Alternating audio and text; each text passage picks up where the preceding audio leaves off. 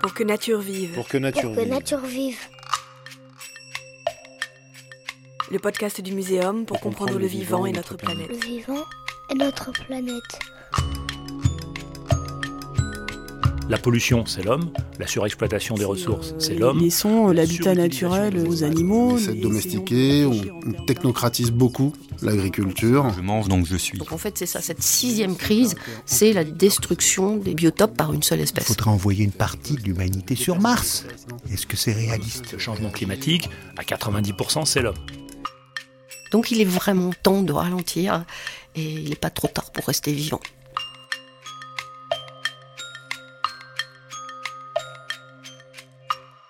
Une planète, une santé, avec Coralie Martin.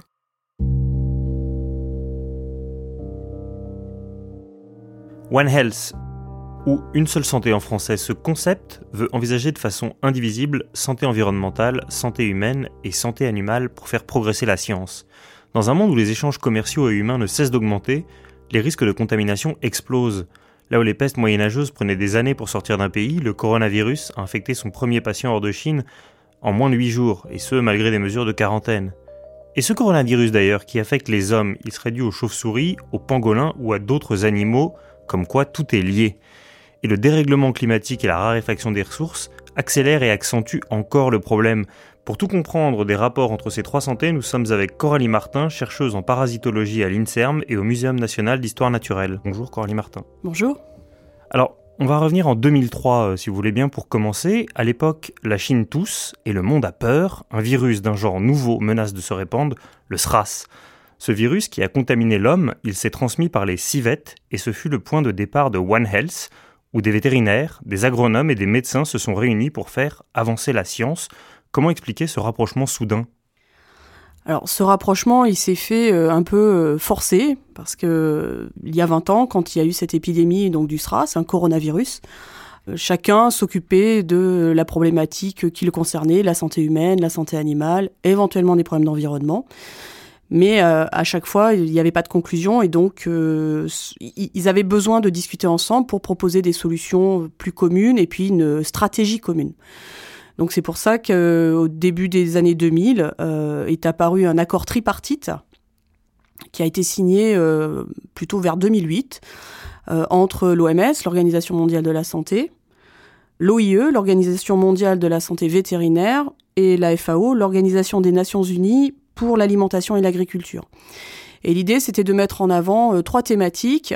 Travailler sur les problématiques d'agents infectieux, travailler sur des problématiques de résistance à certains médicaments comme les antibiotiques, mais auxquels on peut rajouter maintenant les anti-inflammatoires. Donc ça, c'est vrai que ça résulte euh, principalement de cette grosse épidémie coronavirus de 2003 et puis de celles qui ont suivi derrière, euh, euh, des épidémies d'Ebola, de Zika, de chikungunya, etc. Vous dites coronavirus, mais on parle bien du SRAS. est On parle du SRAS, il y a plusieurs types de coronavirus. Le SRAS en était un, celui qu'on connaît actuellement en est un autre. Euh, il en existe plusieurs, dont certains qui ne sont pas mortels, même si la majorité est mortelle. Et alors vous dites effectivement le, donc le SRAS apparaît en 2003 et euh, la signature de l'accord tripartite c'est en 2008, c'est-à-dire que ça prend 5 ans pour mettre tout le monde d'accord parce qu'on est d'accord que c'est une révolution copernicienne un peu dans les mentalités.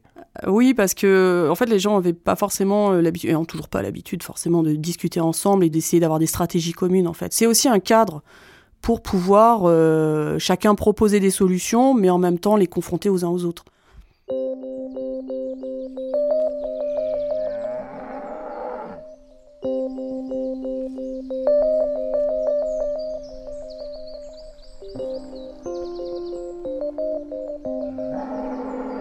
Pourquoi est-ce qu'il a fallu attendre euh, 2003 alors que au cours des années 90, l'Europe est frappée par un scandale dit de la vache folle et ces vaches, elles étaient euh, elles-mêmes devenues folles après avoir mangé euh, des farines animales pleines de prions. Donc au fond, on est déjà euh, dans ce problème entre santé animale et santé humaine et ça aurait pu être à ce moment-là, non? Oui, on a déjà le contexte avec une problématique d'activité humaine, d'animaux impliqués et de transfert à l'homme.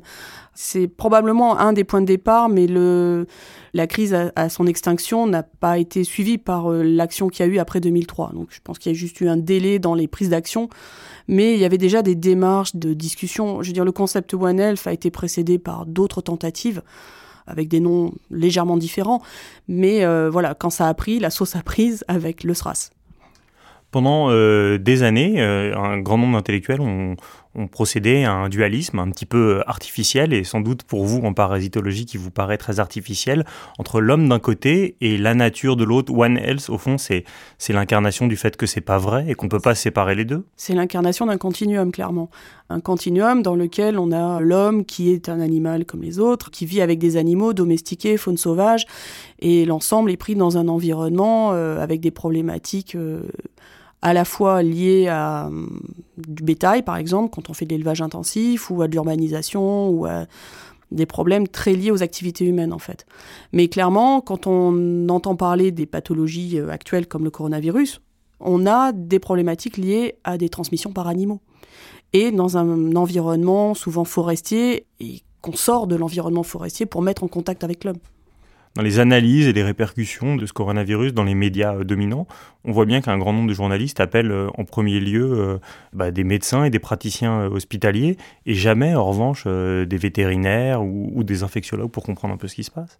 C'est un peu logique parce que c'est vrai que le facteur le plus marquant pour n'importe quel auditoire, c'est d'abord qu'est-ce qui se passe au niveau épidémiologie humaine. Après, quand on s'intéresse aux causes, et euh, à essayer de mettre en œuvre des réflexions sur l'épidémie globale, c'est là où on va avoir besoin de comprendre quels sont les réservoirs et comment ça se disperse.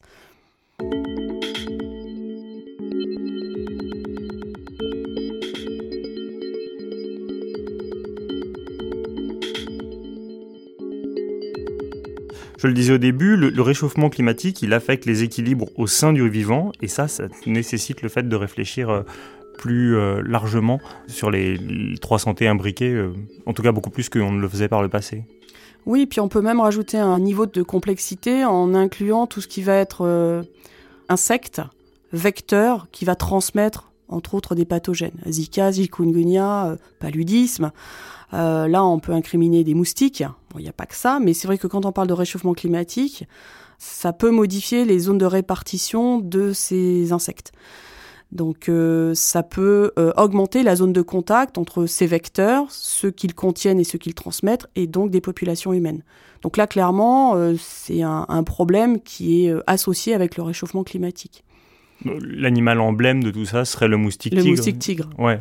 clairement, il est, il augmente de sa présence en Europe et, et monte vers le nord. Donc ça veut dire que d'ici une petite trentaine d'années, on pourrait le retrouver à Stockholm, ou ça c'est quand même euh, peut-être un peu exagéré On l'a déjà dans le nord de la France. Euh, je ne sais pas s'il pourrait monter jusqu'à Stockholm, ça va dépendre comment ça se réchauffe aussi. Puis bon, il y a d'autres facteurs de propagation, mais le nord de la France est loin d'être tropical. Et il est là.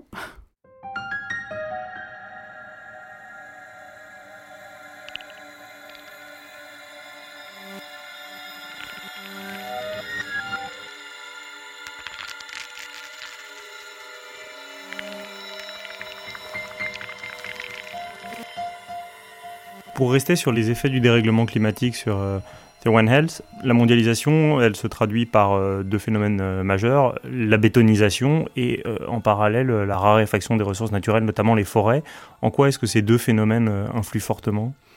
Alors, le problème des forêts, il est vraiment fondamental quand on remet ça en vis-à-vis avec les, réservoirs qui sont dans la faune sauvage. Donc un, virus ou un parasite qui est dans un animal, euh, dans la forêt et qu'on ne vient pas déranger, il restera dans la forêt. Euh, le fait de rentrer dans la forêt par des activités de déforestation ou même des activités de chasse euh, augmente les zones de contact, expose les animaux porteurs à des populations humaines et donc la probabilité d'infection augmente. Donc ça, c'est vraiment une problématique. La bétonisation et l'urbanisation, je dirais, va avec une certaine concentration des populations aussi. Et donc, plus la densité euh, humaine augmente, euh, encore une fois, c'est statistique, plus le, la possibilité de rencontrer un pathogène va augmenter. Et c'est ça qui explique en fait que les, les grandes pestes du Moyen Âge, elles mettaient quand même un certain nombre d'années pour passer d'un pays à un autre, alors que là, avec le coronavirus, en, moins de 8 jours, ça a sorti de Chine, c'est parce que en fait, les échanges entre humains sont, sont infiniment supérieurs. exactement. Le facteur qui va bien avec notre temps, on va dire, c'est l'accélération des transports. En plus de l'urbanisation, de la bétonisation et de la déforestation, la notion de transport et de mondialisation, même si c'est pas, c'est quand même ça dont on parle, c'est qu'on a, on favorise les échanges entre toutes les zones du monde. C'est-à-dire que là où il fallait peut-être euh, six mois pour traverser euh, la planète, euh, on peut le faire en six heures. Donc les risques de contact, et puis la population humaine a augmenté fortement, les transports ont augmenté, la vitesse de transport a augmenté, donc là aussi la probabilité de rencontre et de dispersion au niveau mondial augmente. là typiquement le coronavirus, il y a des cas partout, ah, il y a autre chose euh, qui s'accélère et que euh, le commun des mortels a beaucoup de mal à, comprendre, mais la chercheuse en parasitologie que vous êtes va nous aider, c'est que les, virus mutent beaucoup plus vite que par le passé. On parle déjà de mutation du coronavirus alors qu'il a à peine euh, deux ou trois mois d'âge. Comment c'est possible ça? Alors, les virus mutent relativement rapidement. moi, je ne sais pas s'ils mutent plus vite que dans le passé, mais c'est une caractéristique des virus de muter et de tout le temps chercher à s'adapter à leurs hôtes et leurs nouveaux hôtes. Donc euh, c'est vrai que c'est dans l'interaction entre un parasite et son hôte, parasite pouvant être un virus, euh, il est dans l'intérêt du virus de trouver euh, très très vite un nouvel hôte.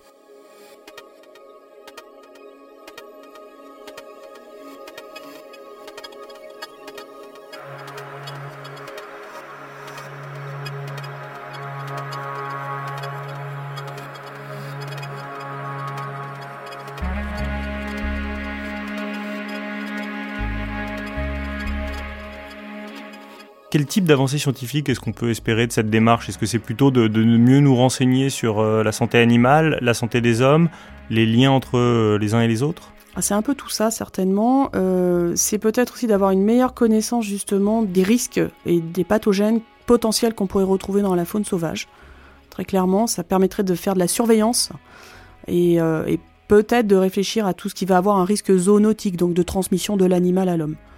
Donc euh, toutes les recherches qui vont dans ce sens-là sont toujours intéressantes, ne serait-ce que pour comprendre ce qui peut nous sauter à la figure. Voilà. Après, bien sûr, il y a toutes les connaissances en épidémie sont importantes, euh, d'arriver à trouver les, les, foyers de départ des épidémies aussi. Tout ça, ça fait partie d'une analyse globale où on peut mettre tous les acteurs autour d'une table, clairement.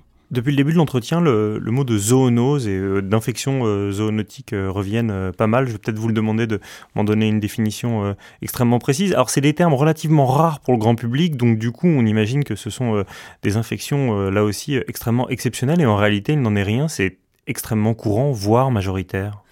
Donc une infection zoonotique, c'est une infection qui est transmise de l'animal à l'homme. Et euh, en effet, c'est pas rare parce qu'au niveau mondial, on considère que la majorité des infections qu'on voit chez l'homme sont d'origine zoonotique. Vous pouvez penser à la rage, vous pouvez penser à la grippe aviaire. Euh, on a parlé du SRAS, on parle du coronavirus actuellement. Toutes ces maladies sont d'origine animale et ont été transmises à l'homme. Et donc évidemment, d'où l'intérêt de One Health pour mieux comprendre euh, euh, les interactions qu'il y a entre les uns et les autres. On, en est où avec le recul au bout d'une quinzaine d'années de, One Health? Qu'est-ce qu'on a appris depuis le, le SRAS pour gérer les crises? Alors très honnêtement, on est à un moment où on essaye d'évaluer l'efficacité des politiques One Health. Est-ce que en gros One Health n'est qu'une coquille creuse? Ou est-ce qu'il y a vraiment une action euh, avec ce genre de démarche intégrée? Beaucoup de gens utilisent le, terme One Health, euh, il y a plein de politiques de santé publique qui l'utilisent. Est-ce qu'on peut l'évaluer? Euh, C'est difficile à dire parce que ça demande à mettre quand même beaucoup d'acteurs. Là, on parlait médecins, vétérinaires et éventuellement écologues, mais on peut rajouter à ça euh, des géographes, des logisticiens. Il y a plein de corps de métier qu'on peut mettre autour d'une table pour One Health. Typiquement, avec le coronavirus, le fait de monter un hôpital en très peu de jours, ça en fait partie. Euh, donc il y, a, quand même énormément de choses qu'on pourrait euh, mettre ensemble et voir comment on évalue l'efficacité. Ça reste un bel outil au sens euh, où ça motive les gens à discuter ensemble et à essayer de trouver des solutions communes. De là à ce que ça soit efficace, bon. On est encore au balbutiement, mais en tout cas, vous trouvez que la démarche est éminemment intéressante et qu'on devrait se la poser comme ça. La démarche est essentielle.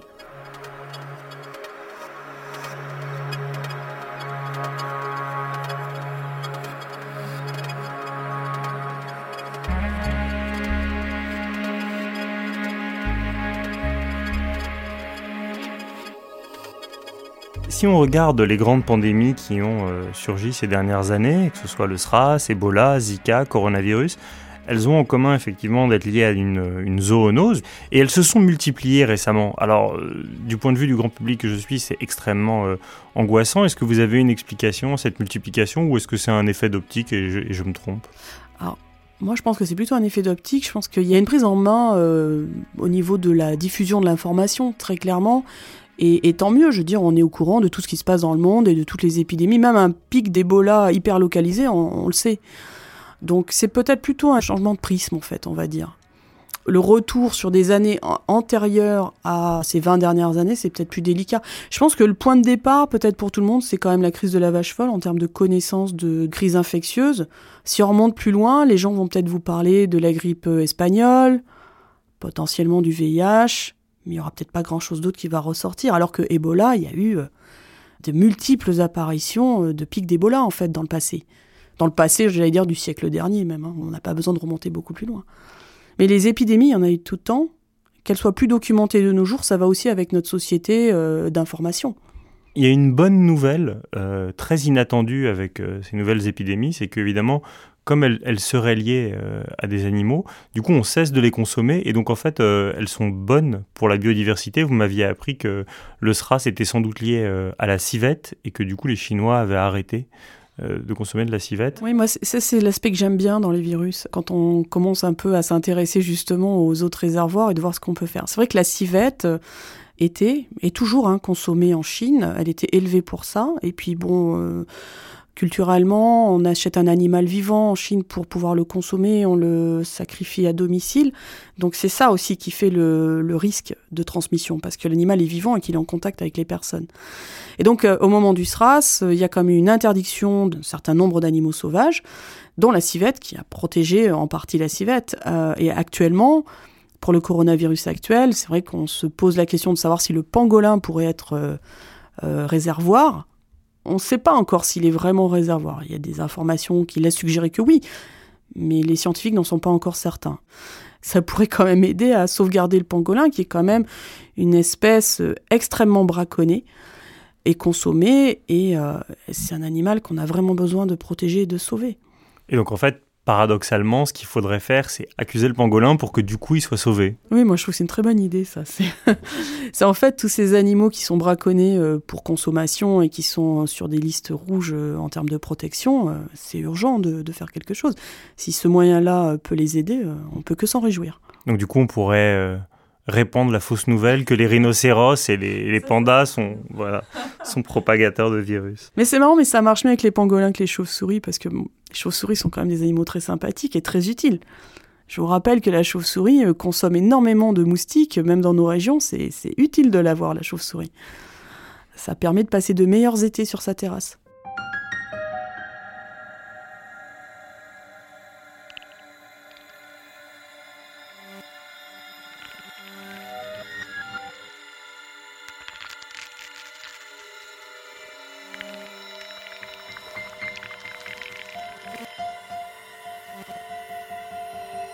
Un peu dans tout ce que vous nous dites, Coralie Martin, on voit qu'il y a un équilibre entre les espèces qui est très fragile et que le, maître mot pour la maîtrise de la nature, c'est cet équilibre. Une, rupture sur une espèce peut entraîner des conséquences dramatiques pour d'autres. Est-ce que vous pourriez nous illustrer euh, cette vérité avec un, exemple euh, assez édifiant qui est celui de la disparition des vautours en Inde et les conséquences que ça a eu pour de nombreuses autres espèces? Tout à fait, c'est vraiment un, un, exemple qui est malheureusement euh, très illustratif d'une problématique de cascade.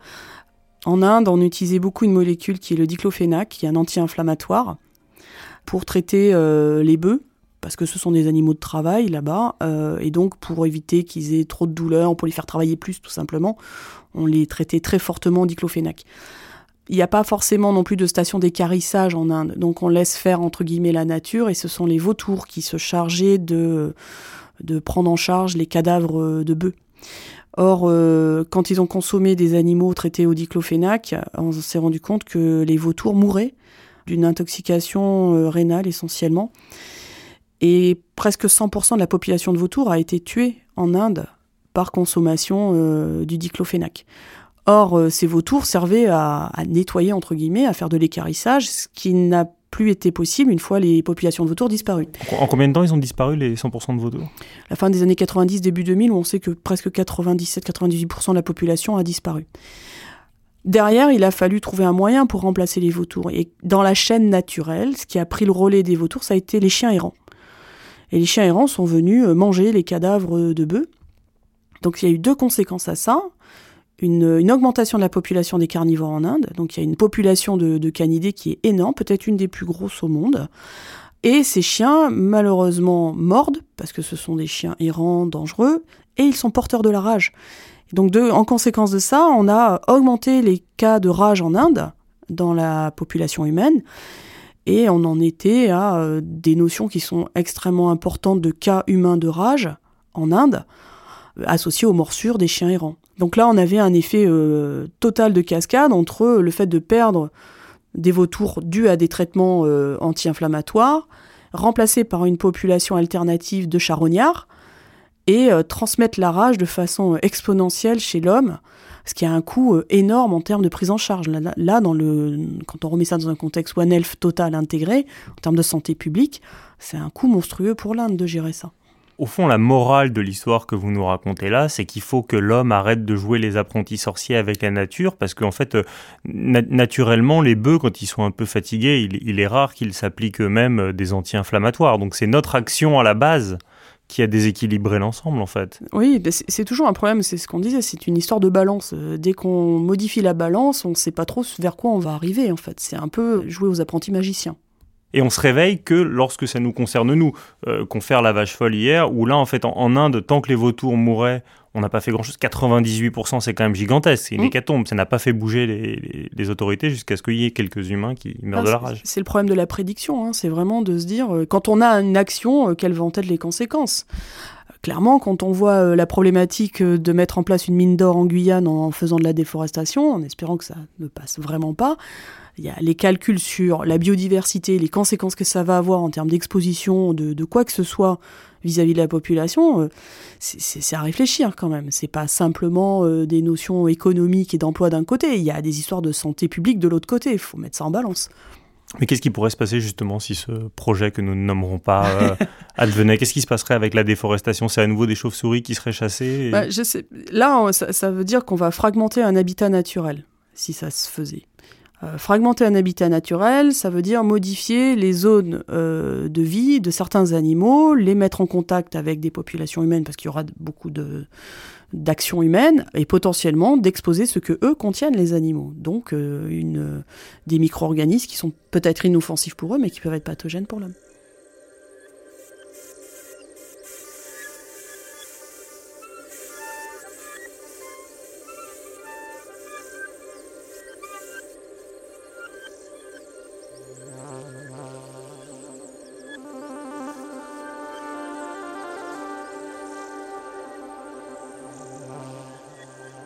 Pour ne pas nous, quitter sur une mauvaise nouvelle euh, du pathogène et des animaux et l'apparition de nouvelles épidémies, ce qu'on peut quand même voir, c'est que avec l'émergence de One Health, il y a des nouveaux dialogues, il y a des gens qui ne se parlaient pas, et puis il y a, aussi des moyens qui sont euh, débloqués. Est-ce que ça veut dire qu'il faut qu'on imagine un, futur heureux pour One Health?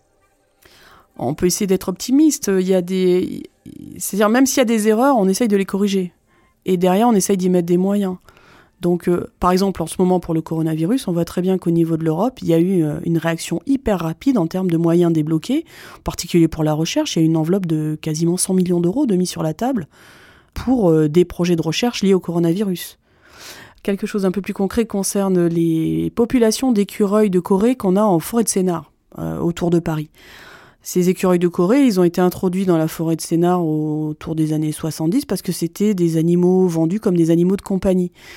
Sauf que ça prolifère beaucoup, ça a pris un peu la place des écureuils roux. Et puis en plus, c'est potentiellement euh, transmetteur de la maladie de Lyme, donc c'est pas très sympathique. Ça a fini par faire son chemin auprès des autorités. Il y a eu euh, des décisions, à la fois françaises et européennes, d'interdiction de vente de ces animaux comme animaux de compagnie. Donc voilà, il y a, a peut-être un temps de réaction, mais la réaction se fait quand même. Là, à l'heure actuelle, ce qui est bien, c'est que les temps de réaction ont l'air d'être plus courts. Et alors justement, si on prend cet exemple du, de l'écureuil de Corée pour terminer, si vous n'aviez qu'un message euh, à faire passer, c'est que pour éviter d'avoir de nouvelles épidémies, il faut arrêter de transporter des espèces hors de leurs habitats naturels, parce que c'est là où les choses se passent mal. En fait, le, concept OneF, il interagit bien avec les problèmes de conservation euh, de la faune sauvage, en fait. C'est euh, les, laissons l'habitat naturel aux animaux, et essayons de réfléchir en termes d'introduction d'espèces potentiellement invasives et porteuses de choses pas très sympathiques. attention à ce qu'on veut comme euh, animaux de compagnie et quelles vont être les conséquences de ces nouveaux animaux de compagnie. etc., etc. C'est vraiment notre relation à l'animal qu'il faut penser en fait, en gardant euh, en tête que euh, quand on modifie ces habitats-là ou la présence de certains animaux à certains endroits, on peut avoir des conséquences extrêmement dommageables pour les populations humaines.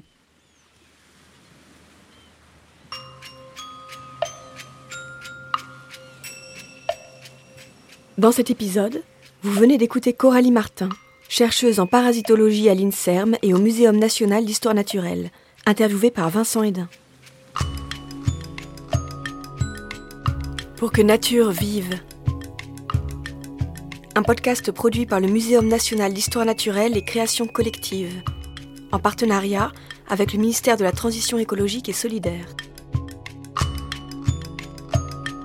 Pour la réédition du livre Avant que nature meure de Jean Dorst, Robert Barbeau, professeur au Muséum, a écrit une postface intitulée Pour que nature vive, qui a inspiré le titre de ce podcast.